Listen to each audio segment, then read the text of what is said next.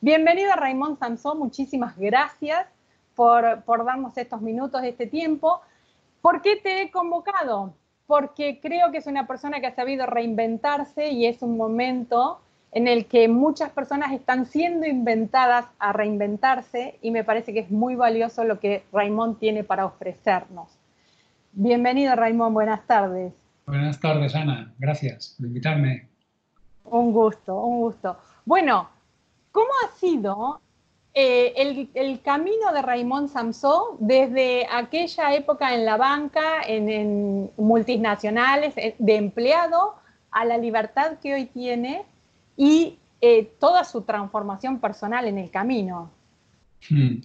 Bueno, el cambio ha sido grande, importante. Ha sido un camino de reinvención continua, anual. Cada año me he reinventado y de eso hace 20 años, con lo cual yo te diría que me he reinventado como mínimo 20 veces, ¿no?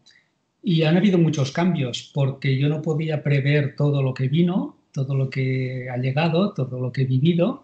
Eh, lo que he vivido ha superado mis expectativas. Yo no me imaginaba algo tan bueno, pero la cuestión es que me, la clave de todo, creo yo, consiste en ponerte en una situación difícil.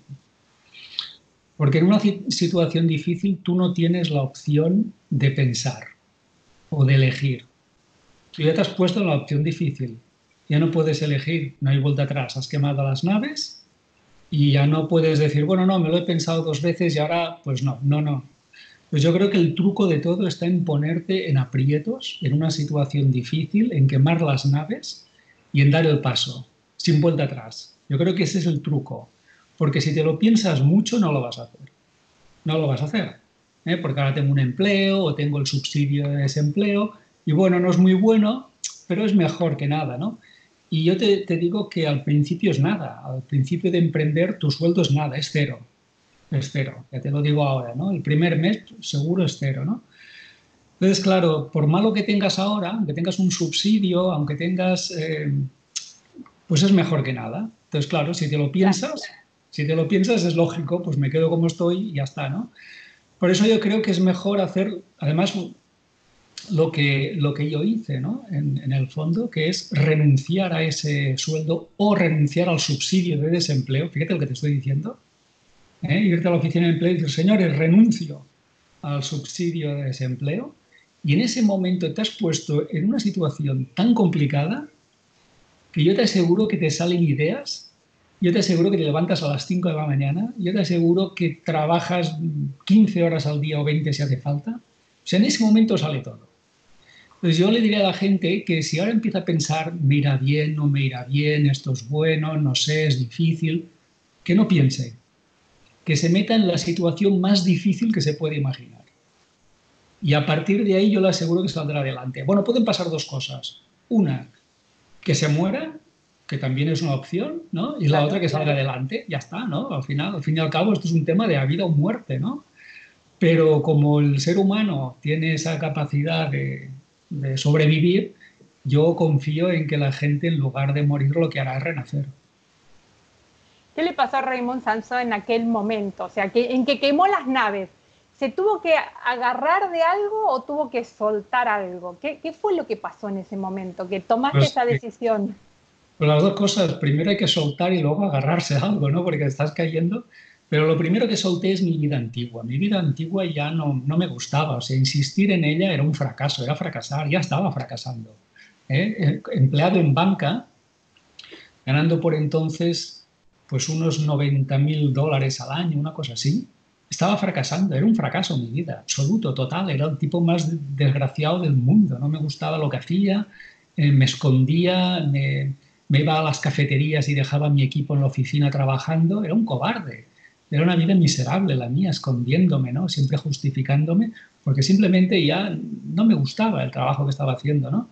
Y porque sabía que tenía que hacer otra cosa. Yo sentía un llamado interno a hacer otra cosa, el cual no escuchaba, y cada vez que no lo escuchaba, yo me sentía peor, ¿no? Y el sentirse peor tiene un nombre, es depresión. Una persona se empieza a deprimir, a, sentirse mal porque sabe que no está haciendo lo que tiene que hacer o lo que quiere hacer, ¿no? Como mínimo.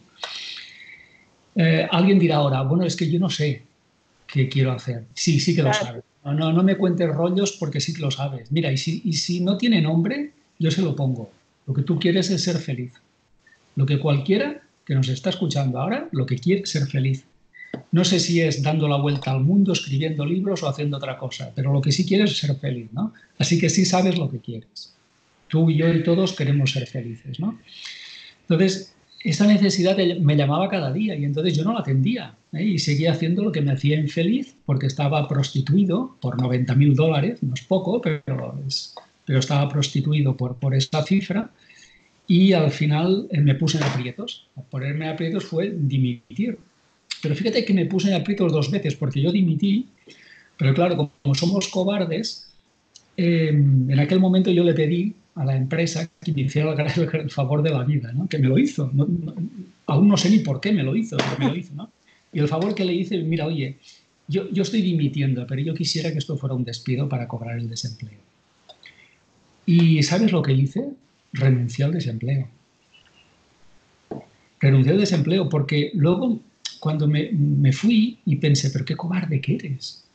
O sea, es que te tienes que ir siempre con algo pues vamos a ser sinceros, chicos, hay que empezar, hay que darse de alta, hay que empezar a, tributar como autónomo, hay que abrir un negocio como autor, como formador, como coach, y no vale eh, empezar con, em, pues pensiones del pasado. Así que sí, me fui a, esto es una cosa que es verdad, la gente no lo sabe, me fui al, Instituto de Empleo aquí en España y renuncié por completo a todo el el, llama el desempleo, que me correspondía, porque yo había, había, cotizado durante, no sé, 20 años o 30 años, había estado cotizando, no me acuerdo ya.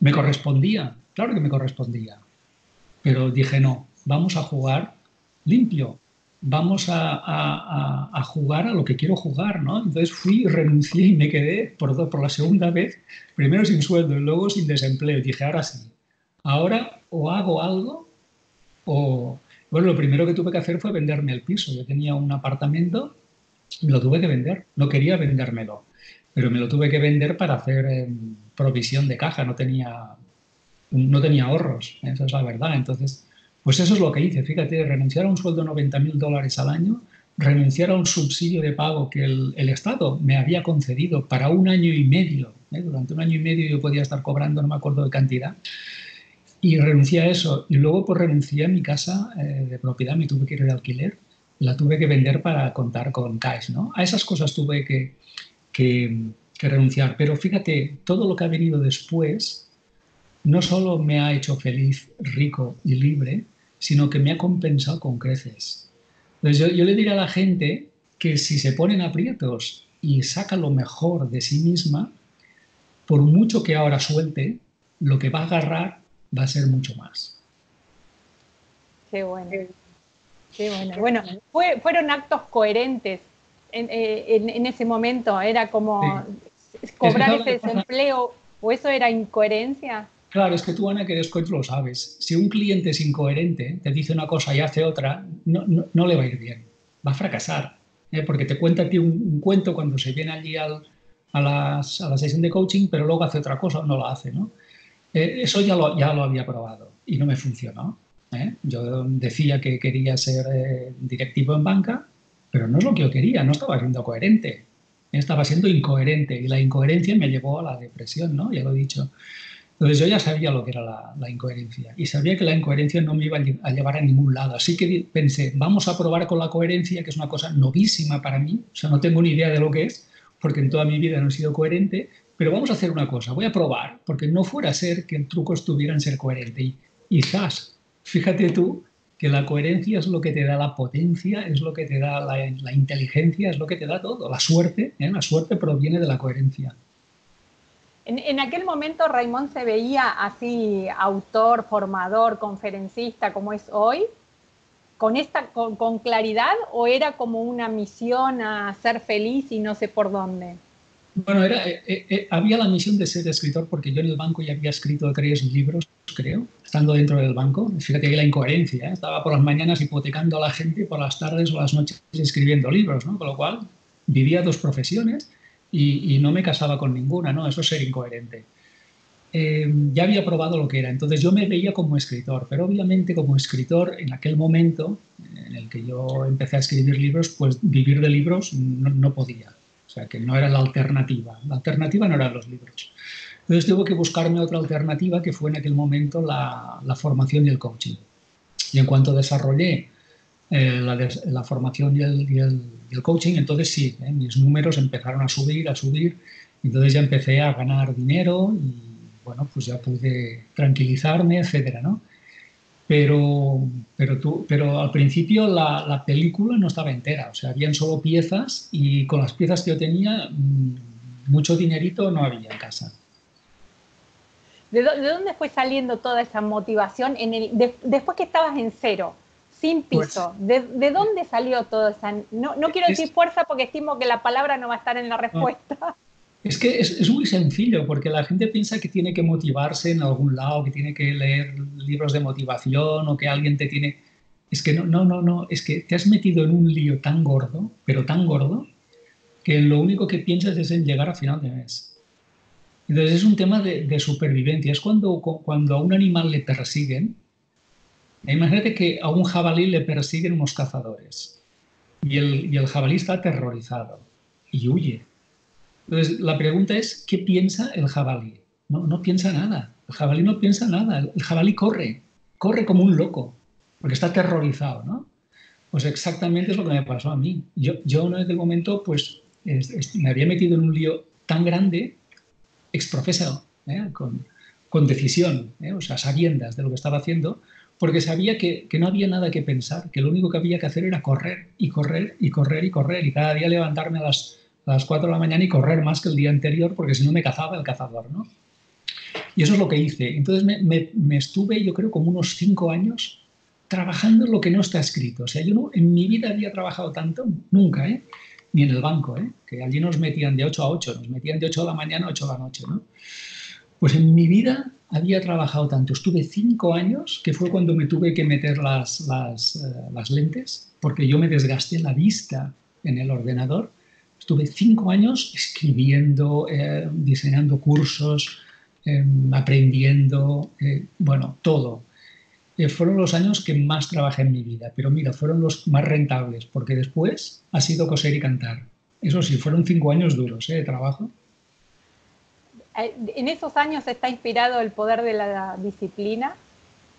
Un libro tú. Sí, el poder de la disciplina, que es un libro que se vende mucho porque yo creo que la gente se da cuenta de que no la tiene y se da cuenta que si la tuviera, su vida sería otra.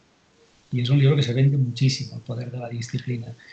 Pero yo siempre he tenido disciplina, no, no, no, la tuve solo en este momento en mi vida, yo la he tenido siempre porque yo me di cuenta que no era un tipo brillante ni especialmente inteligente. De, de hecho, yo me comparaba con mi hermano en casa y mi hermano era mucho más inteligente que yo pero muchísimo más, el triple de inteligente que yo. Entonces yo me di cuenta que, ¿ves? Dios es sabio, te mete en casa con un hermano inteligente, dice, ahora, hijo mío, como vas a ver que listo, listo, tampoco eres mucho, vas a tener que hacer otra cosa, ¿no? Y entonces yo me di cuenta, si no soy muy inteligente, ¿qué puedo hacer? Entonces decidí, bueno, pues ponerle ganas, ponerle corazón, ¿eh? ponerle, pues eso, disciplina, y al final es único, lo único que tengo. Entonces yo me agarré a eso y de estudiante salí adelante, no porque fuera un estudiante brillante, pero sí era disciplinado. ¿eh? Me ponía a hacer las tareas, tenía horas de estudio, preparaba exámenes, me suspendían, volvía a presentarme, me suspendían, volvía a presentarme y me saqué una carrera universitaria, sí. ¿eh? Tardé más que los demás, pero me la saqué. Entonces yo dije, chico, esto funciona, la disciplina funciona, hasta el más tonto del pueblo con disciplina acaba la carrera, ¿no? Entonces, ha sido mi superpoder toda la vida. Yo no, no, o sea, yo sé de lo que soy capaz, soy, capaz de todo. ¿Pero por qué? Porque no me rindo nunca, jamás me, he rendido. Si, si, si, tuviera que rendirme, me moriría antes. Qué bueno. Y Raimón hizo una carrera universitaria en ciencias económicas. Después termina escribiendo el Código del Dinero, Sabiduría Financiera. ¿Lo aprendió en aquella época no, bueno, allí no aprendí nada. La verdad es que eh, lo que aprendí en la universidad es muy pocas cosas. Eh, a no ir a clase, eso aprendí, a, escribir, a tomar apuntes, no sé para qué, pero a tomar apuntes. También aprendí a copiar en algún examen, que lo hacía de vez en cuando. Pero no, no, no, aprendí a crear un negocio, no aprendí eh, nada, aprendí a cosas que, que, que, no, que, no, me interesan. O sea, me hacían estudiar el capital de, de Marx y cosas de estas que a mí no, realmente nunca me han interesado. ¿no? El, los negocios se aprenden fuera, en la vida, en la práctica. O sea, los, los, negocios se aprenden en tu negocio. Cuando la gente dice, es que yo no sé de negocios, claro que no sabes, ni sabrás nunca. La única forma de saber de negocios es meterte en uno. Y cuando te metes en uno, tú aprendes. ¿eh? ¿Y sabes por qué aprendes? Porque hay gente que depende de ti, porque hay pagos, porque hay impuestos, porque hay obligaciones. Entonces ahí aprendes sí, sí o no. ¿eh? Es lo que te decía antes, tú te metes en un lío y entonces tienes que salir de una manera o de otra. O sea, que nada de lo que está escrito en el Código del Dinero se aprendió en la universidad. No, que va, cero, cero. ¿Y de dónde sacó Raimón el Código del Dinero? Bueno, en aquella época yo ya había cumplido esos cinco años de, trabajo duro y entonces pasé de la ruina a ganarme bien la vida. Rico todavía no era, pero bueno, me ganaba bien la vida, ¿no? Siempre tenía el billetero lleno, ¿sabes? Entonces, claro, yo aprendí cosas. Dije, caramba, en cinco años he pasado de la más absoluta miseria a, a la nada, ¿no? Pero bueno, que casi es lo mismo, eh, como decía Groucho Marx, ¿no? Pasaremos de la más absoluta miseria a la nada absoluta, ¿no? Bueno, es un chiste, pero, pero había mejorado mucho. En cinco años había mejorado muchísimo. Yo sabía dónde venía, venía de cero, de cero total absoluto.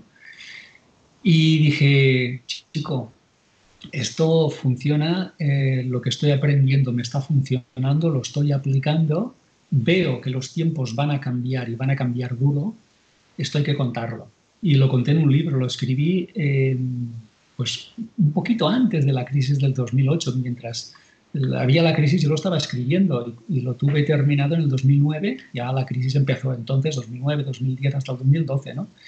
Y ese libro, eh, que es el libro que más he vendido, es un libro metafórico, que se aplica ahora perfectamente. Ahora la gente pues, eh, me escribe correos electrónicos y me dicen, ay Raymond, cuánta razón que tenías cuando te leí en el código del dinero. Yo no te quise creer, pero ahora me doy cuenta de que sí, de que tengo que crear un negocio, de que tengo que tener un negocio online y de que tengo que venderla a todo el mundo, ¿no? Y entonces yo les siempre, siempre pienso lo mismo, ¿no? A buenas horas mangas verdes el mejor momento fue hace 10 años, porque esto no se improvisa. Pero bueno, dicho esto, yo le diría a la gente que todavía no ha hecho el cambio que empiece hoy y le, le, diré dos cosas. La primera es que llega tarde. No, perdón, llega muy tarde. Si empieza mañana, llega tardísimo. Pero también le diré que es mejor que empiece mañana, porque si no la crisis que le venga, esta, esta ya, ya, le pilla. ¿eh? Pero la próxima, ¿eh? dentro de 10 años o antes, esa, esa igual la puede superar. Entonces yo le diré, prepárate para la próxima ola, porque la ola que te viene encima, esta ya la tienes. ¿eh? ¿Qué, ¿Qué, hay de esto del dinero feliz?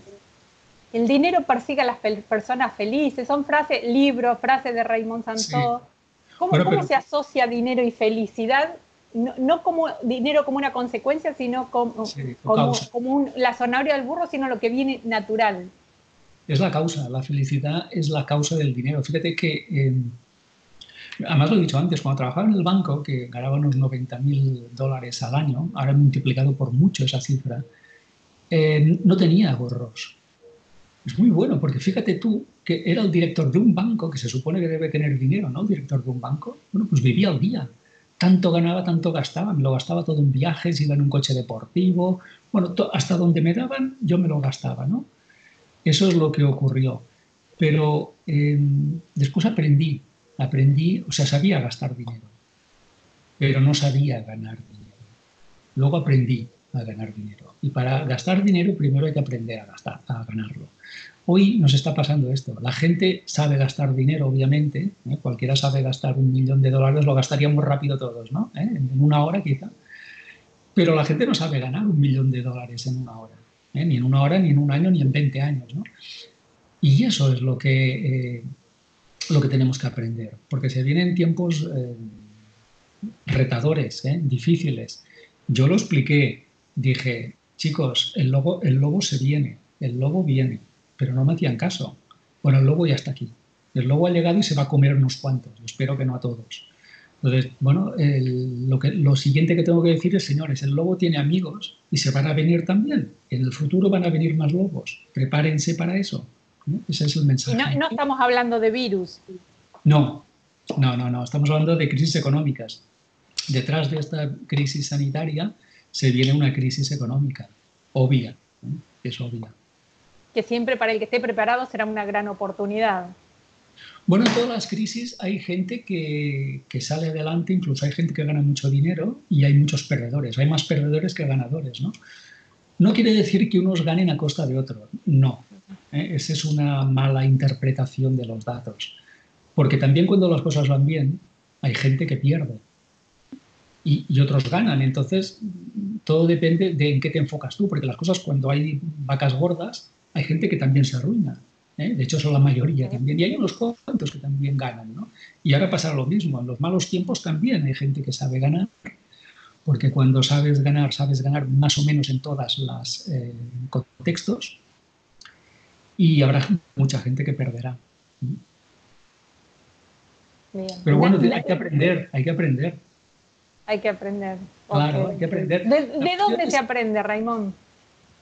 Bueno, pues de, otros, si es que tampoco hay que inventar la rueda, lo único que hay que hacer es mirar a aquellos que les va bien, que hay muchísimos. Ahora mismo hay mucha gente o muchas empresas a, los que les va muy bien, excelentemente bien. Ya sé que no salen en la tele, porque en la tele solo te, te contarán tonterías, ¿no? Pero ahora mismo hay gente que está haciendo cosas muy bien hechas, que, que gana mucho dinero, que tienen futuro. Eso no te lo contarán porque no es noticia, pero existen. ¿eh? Entonces, busca a la gente que va bien, dejan pistas eh, son gente que da conferencias, algunos escriben libros, otros dan charlas eh, o dejan... Algunos se llama Raymond Sansó. Algunos se llaman Raymond Sansó, otros dejan vídeos en un canal de YouTube. Eh, dejan pistas, no, no, no, se esconden, no, no, lo cuentan todo, de hecho. Entonces, lee, aprende, escucha, busca a los que les va bien, aprende de ellos y, y, y cópiales en, en, los comportamientos, ¿no? Y te irá bien. ¿Eh? Ese es el tema. Lo que pasa es que la gente sabe lo que pasa, que la, mayoría de la gente pobre lo que hace es copiar a otros pobres, que es lo peor que pueden hacer, ¿no? Es como si en un examen copiara al que va a suspender, hombre, ¿no? Yo cuando copiaba me ponía al lado del que sabía, ¿no? Hombre, y si voy a copiar, copio del que sabe, no copiaré del que no sabe, ¿no? Pues esto es exactamente lo mismo. En esta crisis ponte al lado del que sabe y mira lo que hace y trata de imitar lo que puedas, porque está todo explicado los libros, está todo explicado en todas partes, no hay nada nuevo, todo esto es más viejo que ir a pie.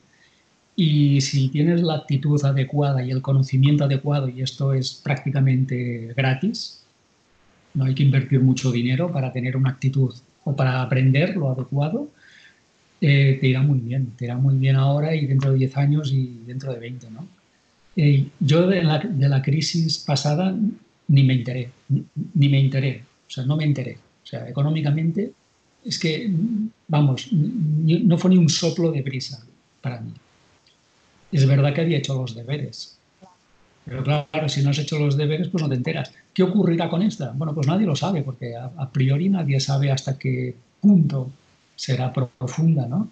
Pero lo, que sí sé es que estoy tranquilísimo, porque he hecho los deberes. ¿eh? O sea, me he estado preparando por ejemplo, la gente me lo decía, ¿no? Decía, ¿por qué cada vez haces menos cosas presenciales? ¿Por qué cada vez haces menos conferencias? Yo le pensaba, muy sencillo, chicos, estoy construyendo propiedades digitales.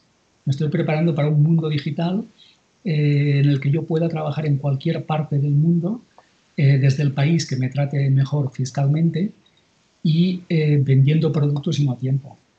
Entonces, esto no se improvisa. Llevo más de cinco años trabajando duro para esto. Ahora, esta, este tsunami me coge con los deberes hechos. ¿Qué pasará? No lo sé, porque nadie lo sabe. No sabemos hasta qué punto será profundo. Pero te aseguro que estoy tranquilo, pero tranquilo, tranquilo. Esto no quita que no me preocupe por otros. Porque es verdad que por la noche, cuando yo me despierto, estoy pensando en otros. Estoy pensando en amigos, en gente que lo conozco y pienso, ¿y cómo le irá a fulano que tiene un gimnasio? O cómo pasará, qué pasará con este que tiene un empleo. Eh, estoy más preocupado por, por la gente que conozco que por mí. Yo estoy muy tranquilo ya. Pero también creo que Raimón no solo hizo bien los deberes consigo mismo o con su familia y, y, en esta construcción que ha podido anticipar, sino que también lo compartió. Y a mí en un momento que me llamó la atención, cómo que Raimón comparte libros de finanzas, libros de salud, libros de... Y es como, claro, es coherencia. O sea, todo lo que has transformado en tu vida, lo que has experimentado, desde quitarte el dolor de cabeza, desde no sé, ese libro que es cumplir 40 a los 60, que a mí me encantó. Digo, pero ¿cómo? En este libro no está hablando de dinero, no está hablando de negocio, no está hablando de crear un imperio digital, pero bueno, Raymond creo que ha, sido muy coherente también en esto de compartirlo todo. Y hasta donde tengo entendido, está todo escrito, lo de tu vida y tus experiencias. Mira, los libros de, desarrollo personal eh, son para evitar que la gente sufra.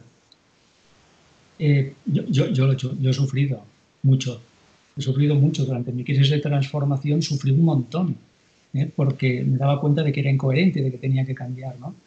Entonces yo comparto el analgésico que puede librarles del sufrimiento. Son mis libros de desarrollo personal. Otra cosa que hice fue pasar de, la, de cero a, a 100 por hora ¿no? en los negocios. Pues también lo comparto. Pues yo comparto pues, qué me ayudó, qué es lo que yo he hecho, eh, por qué me ha ido bien, etc. Bueno, pues porque si puedo evitar que otro esté en la quiebra, pues ¿por qué no? Y luego llegó lo del dolor de cabeza, que era un problema que tenía yo desde pequeño y no me rendí, ¿no? Y a los 57 años lo resolví. Ahora tengo más de 60. La gente que nos ve ahora ¿eh? dice, este chico, este chaval, ¿eh? pues, pues, más de que parece 40. Exacto. Entonces, yo todo esto lo comparto, ¿no? No son trucos que yo me quedo para mí, ¿no? Esto no se puede decir. No, yo lo digo, digo, oiga, yo, ¿por qué estoy en forma y tal? Pues mira, si te lo explico en un libro, si tú lo haces también te bien, ¿no?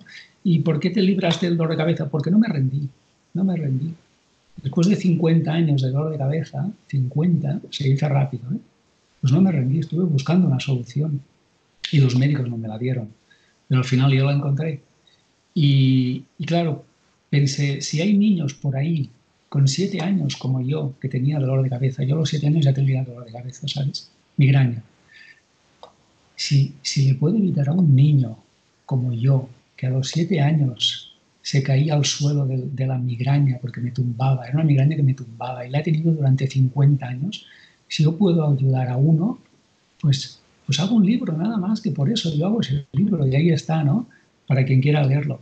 Así que yo no me he guardado nunca nada, siempre he contado lo que yo he vivido, lo que yo he descubierto, porque a mí me funcionó. Y lo explico en libros, ya tengo 31. Y seguís escribiendo. Y sigo, y sigo porque me encanta, yo no me retiro, este, este es mi oficio, yo nací para escribir libros, esto es lo mío.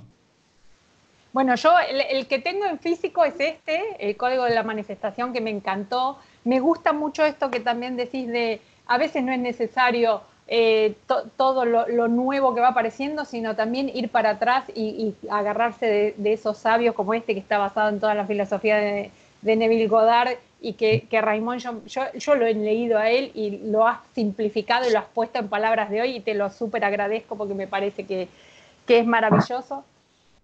Hice tu formación, este, sigo en cursos, eh, eh, conozco mucho de tu vida, de, ver videos, tenés un montón de información valiosísima colgada en las redes. Yo invito a la gente a que, a que te siga en, tus canales, en YouTube, en, Instagram, en Facebook, en todos lados que, se metan en la página de Raymond Samso, que también hay, hay ahí hay formaciones para los que quieran escalar en los negocios o para los que quieran cosas de desarrollo personal, sobre todo esto de hacer las paces con el dinero, que para mí es, crucial, porque nada, todos manejamos dinero.